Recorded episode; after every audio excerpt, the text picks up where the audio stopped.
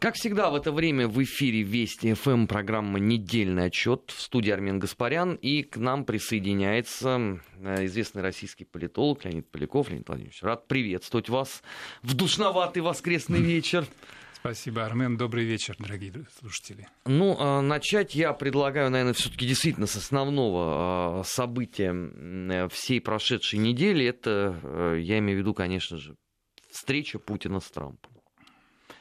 Мы и вчера это обсуждали Вроде э, в эфире было, да, а, а на самом деле самое главное событие недели. Нет, ну, судя по тому, что истерика еще и не думает сходить на нет, а напротив, некоторые СМИ, по-моему, только-только разгоняются, то э, это событие еще живее всех живых. Ну, на самом деле, да. Конечно, особенно резонанс в Соединенных Штатах. Вот я смотрю по двум основным каналам, по CNN и по Fox News.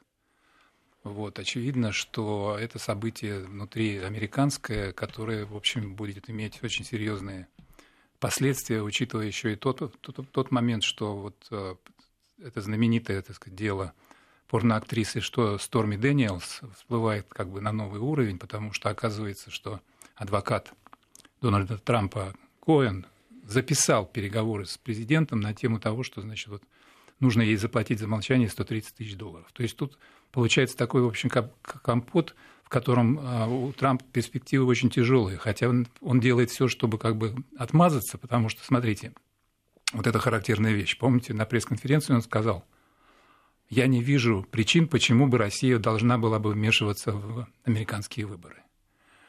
Там вот для тех, кто знает английский язык, там would должна была бы, он говорит, я просто пропустил not, would not – это значит, что я хотел сказать, что я не вижу причин, почему бы у России не было бы поводов вмешаться в нашу, так сказать, э, выборы. Это означает что? Что Трамп на самом деле а, как бы во время самого саммита и пресс-конференции занимал одну позицию, причем эта позиция понятна и мотивирована. Он, он жутко боится, что любой намек на какое-либо, так сказать, влияние а, вот этого русского следа а, будет давать повод комиссии Мюллера продолжать расследование и обвинять его в том, что он в сговоре с русскими, что его избрали именно мы. И поэтому он в любой, в любой фразе как бы пытается вновь подчеркнуть, что ничего подобного никогда не было. Но возвращается домой, его встречает волна характеристик типа там предатель, значит, Это человек, самый мягкий еще человек, предатель. Человек, который ставит на одну доску показания значит, своей разведки э, российского президента, который представляет вражескую страну и так далее, и так далее.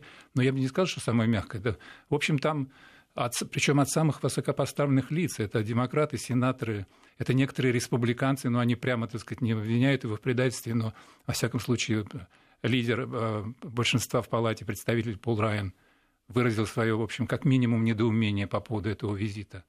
В общем, последствия, конечно, мне кажется, еще, так сказать, далеко не исчерпаны, хотя а, вот этот жест заключительный уже вот там, сказать, с того берега, когда оказалось, что Трамп приглашает Владимира Путина осенью при, прибыть в Вашингтон, в общем, это как бы намек на то, что ладно, не, не будем обращать внимание на то, что происходит сейчас, будем гнуть свою линию, потому что, опять же, характерный трамповский заход – если мы не поладим с Россией, то я выступлю самым злейшим врагом Владимира Путина.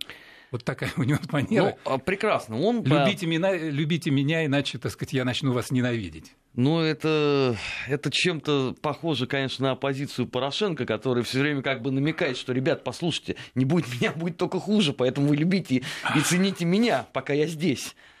Ну, у Трампа все-таки позиция по я попроще. Бы, я бы не сравнивал все-таки Порошенко с Трампом. Ну, калибры-то разные очень сильно причем. Ну, как президент мира. Раз, раз, один, а второй так и не получил Нобелевскую премию. Пока что, да. Но, хотя, в общем, основания для сравнения есть. Оба миллионеры по-разному, вот, э, по разным причинам. А я не знаю, сколько так сказать, жен было у Порошенко до этого, в этом смысле, есть ли у него, так сказать, история своя с, с какой-нибудь Сторми Дэниелс, но может оказаться, потому что в Украине как раз начинается президентская гонка. Сейчас Юлия Владимировна найдет. Какой-нибудь скелетик из шкафа достанет, да. А, ну хорошо, вот они позвали э, Владимира Владимировича э, в сентябре в Соединенные Штаты. Помпео вчера вышел и сказал, да, что, ну, это хорошая такая будет история, и переговоры тоже важны. Но мне страшно себе представить, во-первых, какая реакция будет в Конгрессе, А во-вторых, э, как на все на это отреагирует американская печать. В частности, вот этот фейк-канал CNN. Потому что э, всю эту неделю у них э, переговоры Путина с Трампа с титровок не выходят в принципе. Вот мы сейчас с вами общаемся, у нас за спиной все в порядке. Причем в одном и том же ключе, да. что Трамп прогнулся, что Трамп... Э, Величайший предатель да, в истории Соединенных Штатов. Да, совершил предательство, ни один президент до этого так себя не вел. А поэтому делается вывод уже не только на канале CNN, но и, так сказать, э, в братских СМИ, что называется, да, а все более вероятной становится версия о том, что у Путина есть компромат на Трампа. И вот это уже, так сказать, э, что называется, круг почти замкнулся, потому что Мюллер не прекращает свое расследование. Ну да, он там 12 э, нелегалов обнаружил, двух из них в Твиттере. Они были, кстати, забанены оперативно. И все офицеры ГРУ, да. Вот То есть это так принято же, да, у офицера ГРУ именно так и написать, Нет, что я... ну, место да. локации большая да, да, да, да, Лубянка, дом Офицер, 2. Адрес, да, звание, там, прописка и так далее, рост, вес и прочее, прочее. Это, кстати говоря, мне кажется, что сейчас идет такое, что называется, синхронное плавание. Вот, на, вот это вот англосаксонское трансатлантическое единство Великобритании и Соединенных Штатов – оно очень ярко наблюд... как раз просматривается вот на, на теме провокаций. По теме шизофрении, это ну, по да. поиски новичка в, ну, в общественных уборных парках. Да, я слушал эту часть вашей программы. Вот. Там вообще абсурд с самого начала. То есть э, вот так себе представить на секунду, что действительно значит, агенты ГРУ а, привозят с собой новичок во флаконе из-под духов, вот реально привозят, да, а потом этот флакон они утилизуют, выбросив его просто где-то в парке. Ну вот э, степень абсурда, уже, уже сколько, сколько было комментариев профессиональных экспертов на тему, что э, там контакт с, там, с, с миллионной долей такого вещества, случайный контакт, что, что такое спрей, это же, ты же не контролируешь это. Он летучий тем более. Вот именно, то есть приводит к моментальной смерти. И людям на, на полном серьезе рассказывают, что, значит, женщина в парке нашла пузырек из-под духов. Во-первых, вот надо представить себе, вот, любая женщина, которая нас слушает, вот, вот она нашла пузырек из-под духов. И решила сразу попробовать. И на себе тут же пробует. Ну, э, это вот э, каким же нужно быть идиотом, чтобы в эту версию поверить. Но старинный геббельский рецепт, чем чудовищнее ложь, тем быстрее в нее поверят. Нет, а По я этому не понимаю... рецепту они так и работают. То а... же самое с, с Марией Бутиной. То же самое абсолютно. Вот арестованный. Причем как раз арестованный, что называется, так сказать, на десерт, пожалуйста, товарищ Трамп, получи, товарищ Путин, получите. Нет, ну это еще не на резерв. Я думаю, что еще там что-нибудь будет э, в загашнике. Просто история э, Путина... И там, и там, и там, и там ГРУ.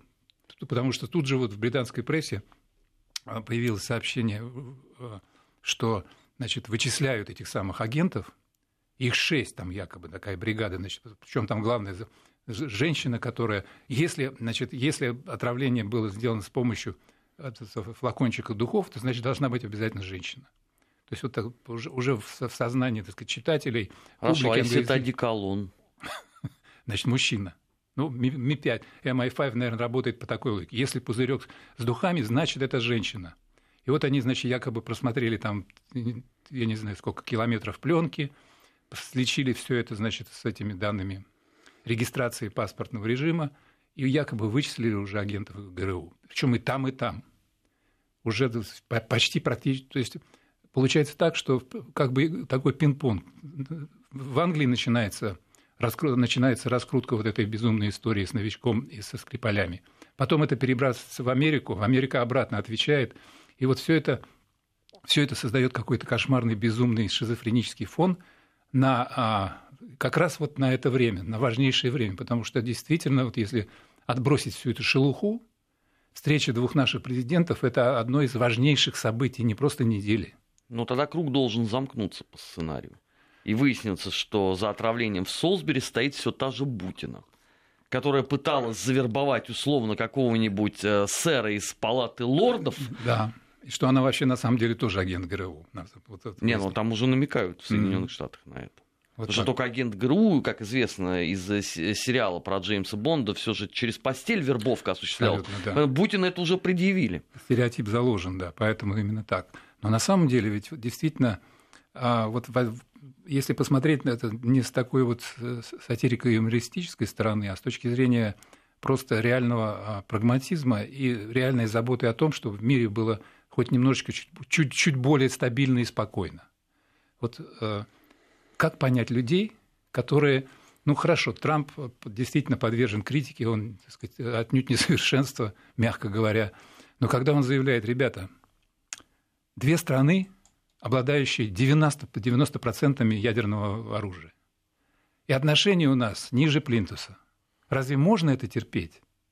Ведь хорошо же, когда мы встречаемся. Нет, говорит ему, плохо. Почему? Потому что ты, оказывается, марионетка Кремля, потому что тебя избрали русские, потому что это русские хакеры выиграли выборы. И начинается раскрутка вот этой старой истории опять. А их идеальная модель тогда какая? Это э, условно э, телефонные переговоры эпохи э, Кеннеди с Хрущевым, или чтобы вообще даже не президент это решали, а были свои новые Феклисов искали, которые встречались где-нибудь в кафе, и потом можно было спокойно поставить мемориальную табличку. Здесь два почтенных джентльмена не дали миру рухнуть э, в ядерную пропасть. У меня подозрение, Армен, что вообще, так сказать, э, параллели с теми эпохами сейчас не работают совсем, потому что на той стороне океана Атлантического какие-то люди с другой ментальностью, просто вот реально с другой ментальностью, абсолютно бесшабашные, абсолютно, так сказать, не думающие о том, что реально играют с огнем. Вот я вспоминаю все эти э, крокодиловские карикатуры, помните, там, поджигатели войны. Они реально играют, потому что ведь есть же зоны контактов, скажем, в Сирии, да, наше, э, так сказать, там вооружение такое не слабое, американское тоже. Не дай бог, чиркнет спичка какая-нибудь, кто-то, кто, кто-то в кого-то попадет случайно, и на таком уровне отношений между США и Россией сегодня, ведь это же чревато реально абсолютно. Это Но этому же есть понимать. объяснение.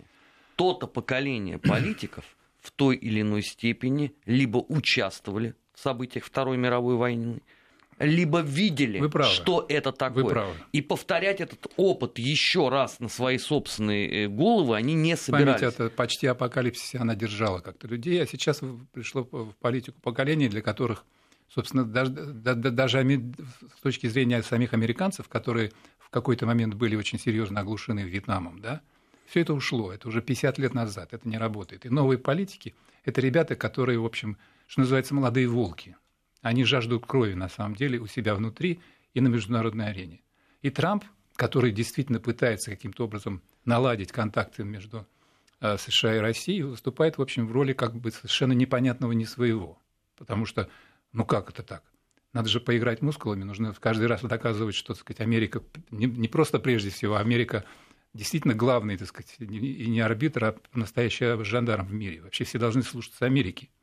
Трамп тоже, кстати, эту идеологию прокачивает, но при этом он умеет вовремя останавливаться и работать в ситуациях э, таких, как у нас в отношениях со Штатами, по, по сути дела, на позитив. Но там вот, а, хотя, вы знаете, вот поколение ведь Маккейн, ведь, скажем, да, это же не новый политик, это политик, который еще, так сказать, имеет в своем багаже тот самый Вьетнам. Тот самый Вьетнам, да. Может быть, как раз его, так сказать, ненависть подпитывается постоянно воспоминаниями именно об этом. Вот, но а, я бы сказал так, это вот символ такого агрессивного русофобства любой ценой причем, да, любой ценой. Поэтому мне кажется, вот если оценивать это событие понедельника с той точки зрения, что это значит а, и для внутренней российской политики, кстати говоря, и для американской политики, то, а, так сказать, я бы сказал, результат принципиально разный. Принципиально разный. Трамп возвращается, возвратился в Америку, это вызвало дальнейший раскол, это вызвало новый приступ вот такой вот, так сказать, а, антироссийской истерии. Вот. Но с нашей, с нашей стороны, мне кажется, вот оценка общественности достаточно сбалансированная и взвешенная. При всем том, что мы понимаем, что особенно расслабляться невозможно – понимаем, что, так сказать, одно дело это то, что говорит Трамп, а то, что реально будет делаться, это совершенно могут быть разные вещи, и его заявление как раз об этом свидетельствует. Но все-таки мне кажется, что с нашей стороны вот это восприятие этого саммита, оно более позитивно, и я бы сказал так, что э, в этом отношении, при всем том, что есть много против визита Путина в сентябре в Соединенные Штаты, но есть некие аргументы за. Я понимаю, что это может быть психологически трудно – вы уже говорили о том, что какова может быть ожидаемая реакция и так сказать, со стороны Конгресса, и со стороны прессы, и со стороны так называемой общественности. А что там могут учредить, это тоже понятно. Но с другой стороны, если действительно а, вот интересы того, чтобы выстраивать баланс в мире, рассчитанный на то, чтобы максимально снижать напряженность и работать на стабильность и на выработку каких-то совместных позиций по самым острым вопросам современности, то мне кажется, что у Владимира Владимировича хватит мужества, хватит уверенности в себе для того, чтобы действительно, если все будет, как это сейчас намечено, чтобы действительно туда поехать. И это будет, я бы сказал, такой абсолютно прорывной визит. Хотел сравнить его с визитом Хрущева, но, пожалуй, нет.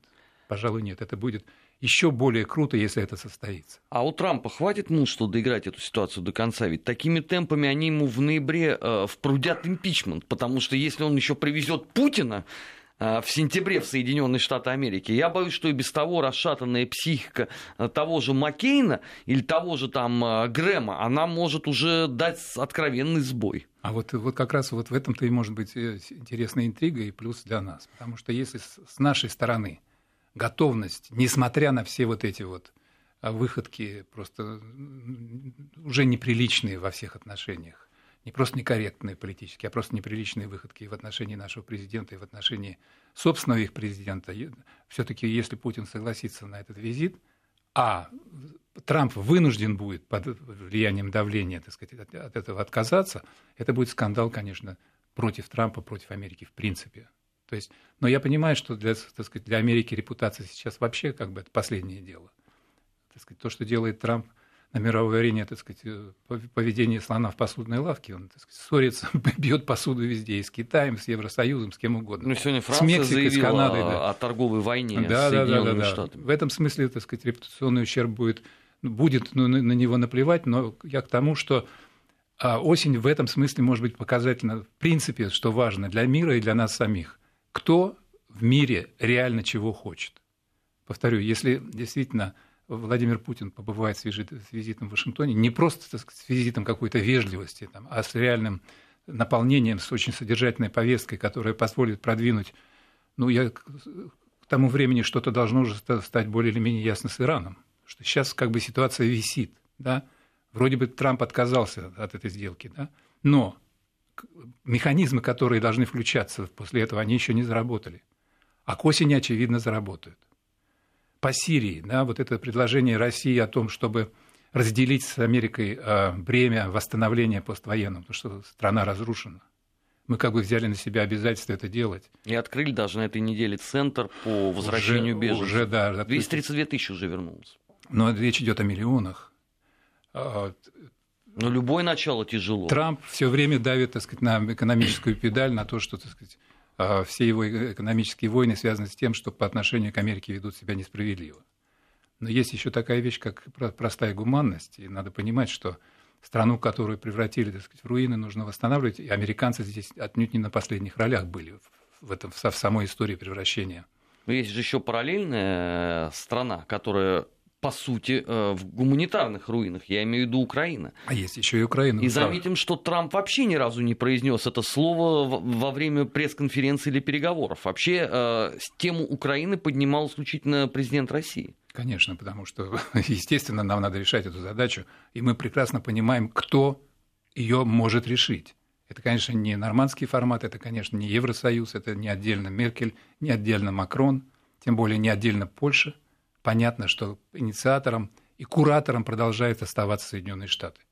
Все, что будет сказано из Вашингтона, будет практически неукоснительно выполнено в Киеве, это очевидно. Поэтому понятно, что хотя бы вот этих вот три проблемы Иран, Сирия, Украина нуждаются в очень серьезной проработке. И здесь, э, в конце концов, не важна площадка. В конце концов.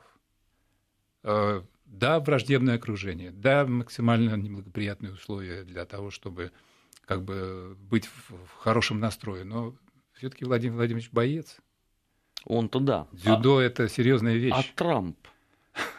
Трамп ну вот, еще никогда не был в таких экстремальных ну, Армен, я понимаю, вы, вы, так сказать, вы четко бьете в одну и ту же точку. Слабость, возможную слабость Трампа. Он, но понимаете, как, когда он предлагает официально так сказать, прибыть главу государства, тем более непростого государства, там ни, ни Черногории, ни Македонии, извините, не хочется никого так сказать, принижать, но все-таки вес России немножко побольше, правда? Вот, когда он, так сказать, приглашает официально, а потом должен будет откатывать, ну, я не знаю, насколько это. Вообще, это очень, интересно. Мне кажется, простроено, я не знаю, когда конкретно осенью, у нас осень заканчивается 30 ноября, по-моему, да? Да, совершенно справедливо. Вот. А поэтому посмотрим, посмотрим. Но мне кажется, вот э, как бы от сегодня до 30 ноября а вот такая как бы линия интриги политической очень серьезная простроена. Будет или не будет этот саммит в Вашингтоне? За этим будем следить. Ну, там в Вашингтоне вообще э, масса прелюбопытнейших интриг. Это и промежуточные выборы в Конгресс, которые... 8 будут... ноября, по-моему, да. Да. И э, самое главное, как теперь они будут строить э, вопрос вокруг НАТО после всех э, телодвижений Дональда Трампа на последнем саммите с криками о том, что надо платить по 4% от ВВП. Два, два мало, давайте 4. Да, да, с учетом того, что э, на сегодняшний момент из более чем триллиона долларов бюджета НАТО, 762, по-моему, платят э, Соединенные Штаты, 43,7 платит Германия, а вот все остальное это делится там на все вот эти вот страны, у меня что-то большие есть сомнения, что все они потянут такую лямку в 4%. Одно же дело это э, громко крикнуть, как любят в Прибалтике, что мы тут, конечно, сейчас мы затянем э, поясом свои животы и, и тут же выплатим. Но мы же с вами понимаем прекрасно, что пока все это оплачивалось Германией до Франции, а вовсе не Таллином, Вильнюсом э, и Ригой при всем к ним уважении. Так что с этой точки зрения, конечно, интриги политической осени в Соединенных Штатах Э, нам хватит, вероятнее всего, э, надолго.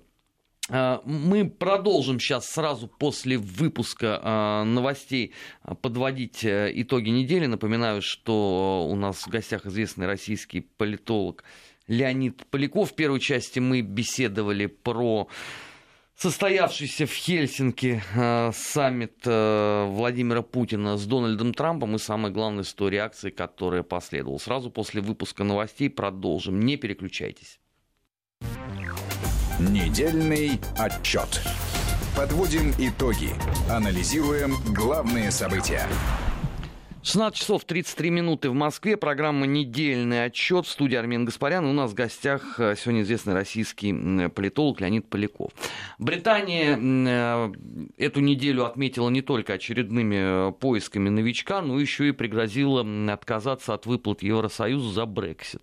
Да, да, это, конечно, важное событие. Вообще, это последнее... Тоже история уже затянулась, мягко Сейчас говоря. Вот на этой неделе британский парламент уходит на каникулы. А у Мэй была очень трудная ситуация, она даже пыталась как бы продавить через э, палату общин закон, ну или там постановление о досрочном отпуске. Она сильно боялась того, что вот как раз ее план по Брекситу, который был выработан в начале июля и представлен в загородной резиденции, так называемый Чекерс, а вот что этот план может каким-то образом спровоцировать э, э, досрочные выборы лидера партии, там, значит, есть такой механизм, называется Комитет 1922 в Палате общин, а, в который э, члены э, фракции Тори могут посылать письма с требованием начать перевыборы лидера партии. А премьер-министр является лидером Тори.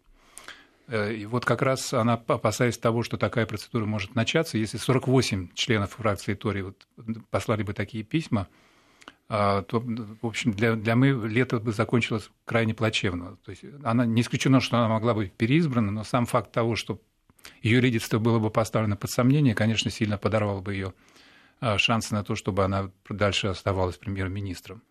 Вот. Но как-то ей удается балансировать, потому что, в общем, пару законов, очень важных законов, а, которые значит, входят в пакет Брексита, все-таки удалось продавить там, с небольшой разницей 307 против 301 Самая главная проблема сейчас для Британии в том, что она вся расколота пополам не по партийному принципу, Хотя, конечно, в самом парламенте, если кто смотрит эти заседания, это очень древняя традиция, как бы стенка на стенку по, по очереди. Справа, слева сидит, значит, оппозиции, соответственно, правительственная фракция, по центру сидит спикер, который очень себя ведет, я бы сказал, авторитарно и может даже, так сказать, выгнать там какого-нибудь э, депутата, который, члена палаты, который не подчиняется приказу, садиться. Вот. А, так вот, значит, э, это как бы внешний раскол между, скажем, Тори и либористами остается, но в самой партии Тори есть сторонники Брекзита и есть противники. У лейбористов то же самое – самой стране, ведь Англия это же Соединенное Королевство, да, это четыре части. Это Англия, это Уэльс, это Шотландия и Северная Ирландия. В Шотландии, например, отношение к, мы уже не раз говорили в прошлом, отношение к Брекзиту в большинстве крайне отрицательное. И шотландцы даже, в общем, в принципе, почти выставляли ультиматум по поводу того, что если Британия выходит из Евросоюза, то мы проведем второй референдум уже да, о независимости. Ну, надо сказать, что они говорили о том, что они проведут второй референдум вне зависимости еще от э, даже процедуры так, Брексита. Даже так. Сразу после первого неудачного. Да, но это, но это еще более усиливает, так сказать, прессинг, потому что партия шотландских националистов, она так и называется, вот, она входит, так сказать, в парламент э, британский, и она очень сильна у себя. Хотя там есть, конечно, и Тори, и лейбористы в Шотландии, но шотландские националисты – доминирующая партия. В Уэльсе более или менее спокойно, а вот Северная Ирландия тоже проблема. Там я напомню нашим слушателям, что сейчас э, в Великобритании так называемый ханг парламент, это значит подвешенный парламент, в котором нет большинства ни у кого. Это коалиционное правительство. Мы удалось сагитировать э, североирландских э, юнионистов демократических, так называемые, DUP сокращенно, да, Democratic Unionist Party, а войти в коалицию. Как раз 10 депутатов от этой самой партии дали ей возможность иметь правительство большинства. Но там напряг очень большой между Ирландией, Республикой Ирландия, которая является членом Евросоюза, и как раз Северной Ирландией. Вопрос о том, как избежать реальной таможенной границы. Это самый такой вот, э, я бы сказал, душераздирающий вопрос как для самих британцев, так и для Евросоюза. Мэй гарантировала, что она сделает все, чтобы создать, так сказать, условия практически отсутствия границ, то есть максимально благоприятный режим – но все предложения, которые выдвигаются на эту тему, там как-то доверенные трейдеры, потом, значит, техника, которая будет отслеживать все товарные потоки, предложение о том, что Британия будет собирать таможенный сбор, а потом передавать в Брюссель, все это не, не работает фактически. То есть очевидно, что это все какие-то паллиативы, которые не могут решить главную проблему. Разделит все-таки Северная Ирландия и Ирландию настоящие границы или нет? И получается, что весь этот Брекзит, а он все ближе, потому что, я напомню, это 29 марта следующего года, 23.00 даже, известна дата, когда это произойдет. И э, с двух сторон уже и Евросоюз, и сами британцы начинают готовиться к тому, что это просто будет разрыв, брако, бракоразводный процесс без всякого э, соглашения.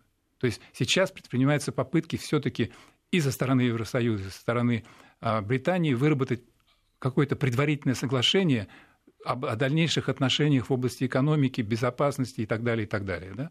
миграции. Но получается, что обе стороны сейчас, в принципе, готовы, готовы к тому, что просто расходимся, расходимся и все. Непред... Каждый остается при своем. С непредсказуемыми последствиями, и в... потому что если соглашение все-таки удается заключить на приемлемых условиях для Британии, она готова выплатить 39 миллиардов как бы компенсации за все, что связано с ней, с ее обязанностями и так далее, если такое соглашение заключается. Но пока очевидно, что на пути такого соглашения очень много препятствий, и поэтому разрыв полный и без всякой компенсации. Я, могу сказать, что это, в общем, с точки зрения бизнеса, это, в общем, и бизнес уже об этом неоднократно говорил, и с той, и с другой стороны, что это близко к катастрофе. А почему? Ну, Англии же выгодно, наверное, не платить 39 миллиардов, они же на дороге-то не валяются. Нет, это понятно, что 39 миллиардов сэкономят, но наработанные вот за многие десятилетия торговые, а, всякие другие связи в области экономики между континентом Евросоюза и Великобританией, между фирмами и так далее, и так далее, эти связи вдруг окажутся как неработающими. И это может очень катастрофически сказаться и на состоянии рынка труда, потому что может резко так сказать, оказаться, что многие просто не нужны. Начнется вывод, скажем, фирм, которые не, не устроит ситуация, когда нет взаимодействия с континентом, вывод этих фирм на континент, С другой стороны, британские товары теперь будут поступать, скажем, на европейский рынок уже на совершенно на других условиях. Это повышение тарифов, это замедление процессов. В общем, э, на самом деле вот с этим Брекзитом в Британии, конечно, вот это вот, мы, мы, мы гордая нация, мы независимые, мы суверенные, мы хотим быть самостоятельными, это как бы один драйв, а другой все время, так сказать, в подоплеке идет чисто экономический расчет. И вот эти как бы нисходящиеся параллельные, они создают главную драму и главное напряжение. При, том, при всем том, что есть, конечно, и э, так называемые remainers, то есть люди, которые с самого начала голосовали против и продолжают оставаться убежденными сторонниками того, что Британия должна оставаться в Евросоюзе. Кстати говоря, при совершенно, так сказать, э, никак не маскируемой поддержке внешней стороны, все тот же пресловутый Джордж Сорос, который, так сказать, несколько десятков миллионов уже пожертвовал на то, чтобы, так сказать, э, остановить Брекзит. Никого это не волнует абсолютно. Ну, виноваты опять мы будем, да? Нет, ну с самого ну, начала ведь... Э, как, как бы там ни получилось, э, виновата будет Россия. С самого начала уже в прессе пробрасывалась идея о том, что сам референдум по Брекзиту, вообще говоря, он состоялся, и ну, выиграла партия, которая значит, за Брекзит, при помощи вмешательства русских. И уже искали сказать, банкиров, которые имеют русские связи, которые финансировали компанию так называемых ливерс и так далее, и так далее. В общем, я бы сказал так, что в Британии, конечно, свои заморочки. В Штатах Трамп главная проблема, такой вот политический ураган – а в Британии вот этот самый Брекзит. И, кстати говоря, это очень вещи символически совместившиеся, потому что я напомню, что, в общем, встреча Трампа и Путина в понедельник состоялась после визита Трампа в Великобританию. И вот эти забавные сценки, когда он в какой-то момент потерял королеву. При обходе-то караула. Да, да, да. И королева так вежливо как бы встраивалась в его фарватер, а потом заняла такое место правильно. Вообще очень, конечно, трогательная сцена. Но это нарушение протокола вообще. Ну, конечно, так, если конечно, совсем ну, конечно. по-честному. Да, да, да. Ну и все то, что потом Трамп говорил в адрес, а, рассыпаясь в комплиментах в адрес той самой Терезы Мэй, которая Которую он обхамил за неделю до этого. В свое время, да, высказал совершенно другое. В общем, забавно все это вместе смотреть. Ну, что делать? Действительно, вот такая ситуация и там, и там. А проблемы, проблемы, очень непростое лето. Вообще, конечно, будет невероятно интересно следить за всем тем, что будет сейчас э, происходить в Великобритании. Потому что, как совершенно справедливо заметили, то самое марта уже значительно ближе, чем кажется. Ну, Оглянуться не успеете, и уже придется принимать какие-то непопулярные чуть больше, чуть решения. больше полгода, да. И если это случится, то это, в общем, я повторюсь, это будет экономическая катастрофа, которая а, может иметь э, серьезные политические последствия как для континента, так и для а, самой Терезы Мэй. И не исключено, что Вообще говоря, Брекзит может вот такого рода катастрофический обрывистый, там вот cliff, cliff edge, так называемое выражение английское, то есть как бы с обрыва, вот, да, вы прыгаете с обрыва, а, это может повести и к политическим последствиям, не исключая, что и к смене правительства, досрочным выборам в Великобритании. И тогда у лейбористов есть реальные шансы. Вот нынешние опросы показывают, что лейбористы сейчас лидируют. Будем следить. А сейчас мы э, уходим на новости в эфире Вести ФМ. Сразу после этого продолжим программу «Недельный отчет». Не переключайтесь. Недельный отчет. Подводим итоги. Анализируем главные события. 16 часов 47 минут в Москве. Продолжаем программу «Недельный отчет» в эфире Вести ФМ. В студии Армин Гаспарян. У нас в гостях известный российский политолог Леонид Поляков. На этой неделе еще было одно событие, которое хотелось бы обсудить. А, как известно, продолжается эпопея вокруг э, малазийского Боинга. И конца и края этому не видно.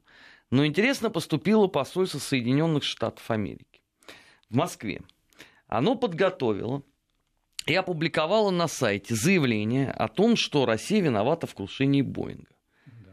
Провисело оно недолго, и через несколько часов заявление было удалено.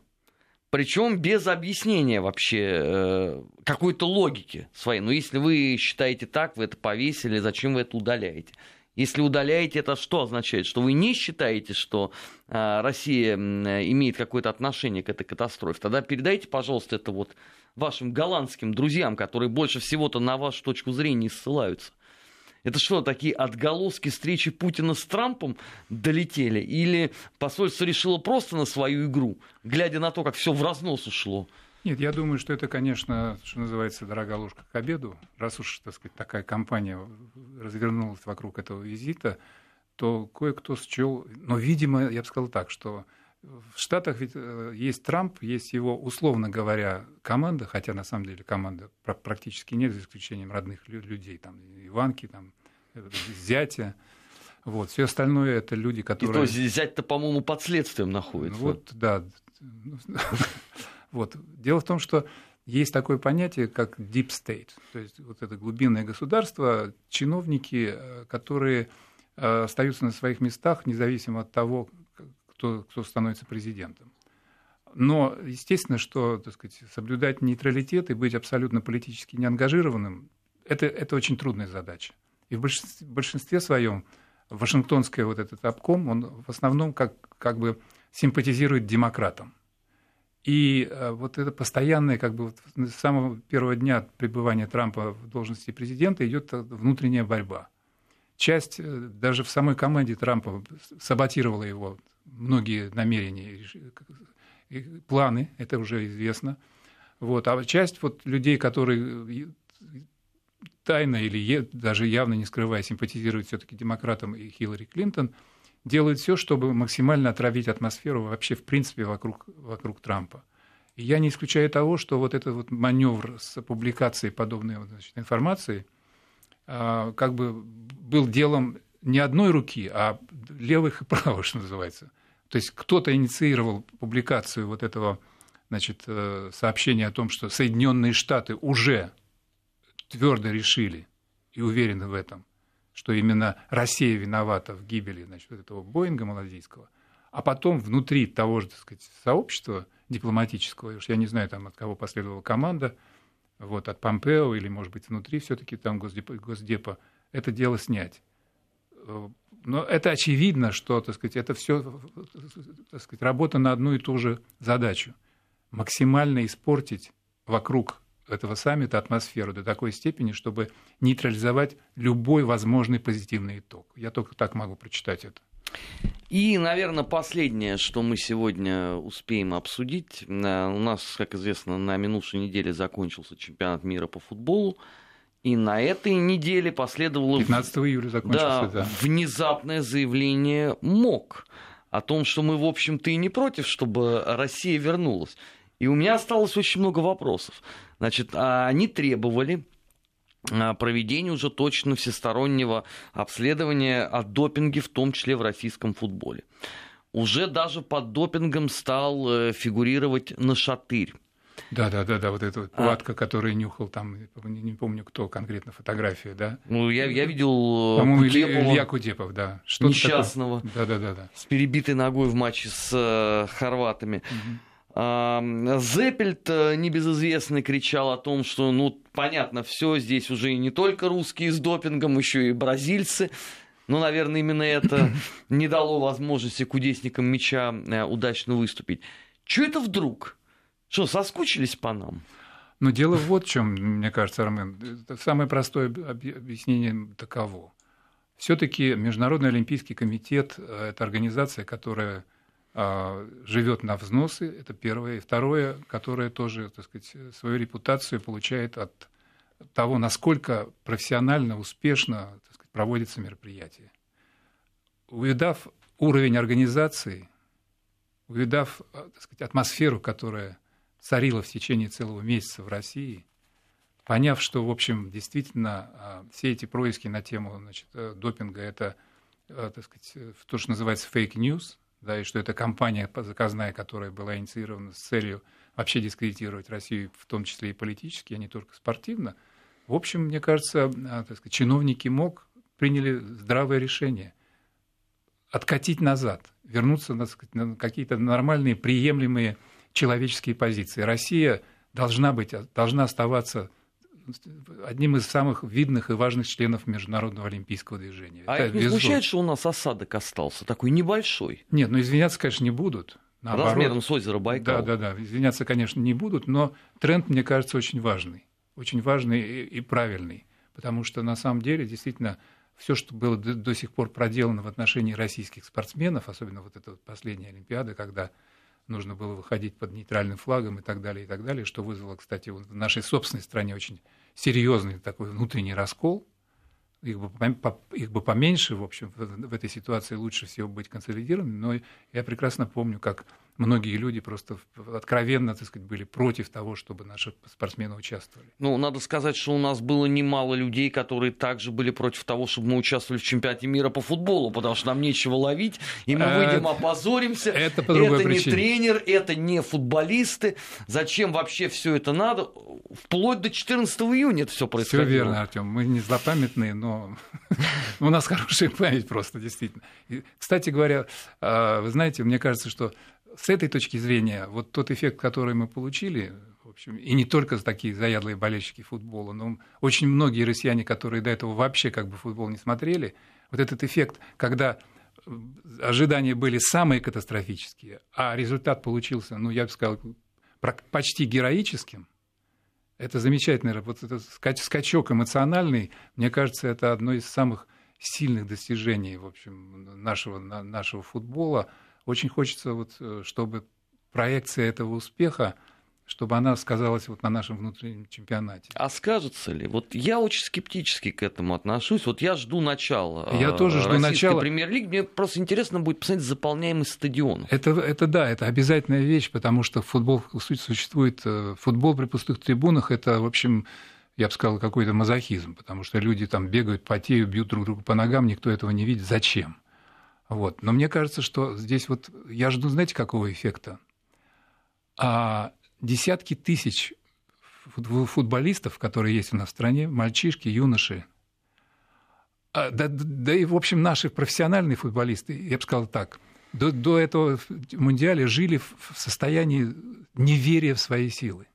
Но это еще в лучшем случае. В худшем просто на положении врагов народа. Ну да. Вот сейчас, мне кажется, вот настоящий допинг. Вот это, не побоюсь этого слова, результат выступления нашей сборной на Мундиале – это настоящий допинг для всего российского футбола. Это, это самая главная вещь. Вера в себя. Потому что если тебя годами тюкают, если ты действительно проваливаешься на каждом, так сказать, важном э, международном мероприятии, нет, нет веры ни в тренера, ни в футболистов. А сейчас посмотрите, уже, скажем, скажем тот, же, тот же Илья Кутепов – которого из «Спартакета» не ставили в основной состав по необходимости. Один из самых критикуемых игроков был. Был, да. Оказалось, что на него обращают внимание, уже серьезные, так сказать, заявки есть из иностранных клубов. За счет чего?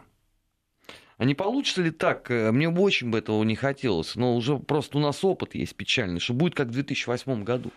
Вселенская эйфория, мы смогли, потом это закончилось чудовищной катастрофой и ненавистью э, к собственной сборной. А Я вот, имею в виду после а Марибора. Вот, а вот здесь, мне кажется, должен состояться перелом в восприятии нашего собственного чемпионата. Потому что я понимаю, э, я не профессионал абсолютно, я понимаю людей, которые говорят, что и Головину, и, всем, и Зобнину, и со всем остальным надо срочно уезжать, потому что они здесь закиснут, погибнут и так далее.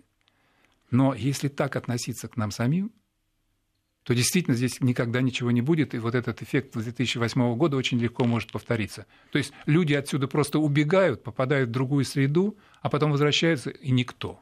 Причем э, э, это люди, они сейчас герои, а еще месяц назад они были самыми записными бездарностями, ну, которых надо было отправить в Сибирь э, ну, разгребать снег. Ну, в том-то и дело. За издевательство над национальными символами. В том-то и дело. Поэтому, вот заканчивая как бы вот это самое важное, не только спортивное, но, мне кажется, политическое событие анализировать, я очень верю в то, что хочу верить в то, что и стадионы будут заполняться, и сами те, кто будут на этих стадионах играть, просто дадут нам новое ощущение спорта, футбола. Ну, естественно, всем футбольным болельщикам желаю очень хорошего начала нашего чемпионата, выхода всех команд в европейские кубки и вообще того, чтобы действительно стадион, поход на стадион стал настоящим праздником. Чтобы футбол был действительно нашей игрой. Это у нас был небезызвестный тренер, который да, сказал, да. что мы не футбольная Россия не футбольная держава. страна. Пусть, пусть она будет, докажем самим себе, что мы футбольная страна. Мне остается только присоединиться, Леонид Владимирович. Спасибо огромное, что Спасибо пришли, вам. были у нас сегодня. Напоминаю, что в эфире Вести ФМ была программа «Недельный отчет». У нас в гостях был а, известный российский политолог э, Леонид э, Поляков. Наш эфир продолжит в следующем часе программа «Наш 20 век». Будем говорить про науку в Советском Союзе. Не переключайтесь, на Вести ФМ всегда интересно, а вас ждут еще новости.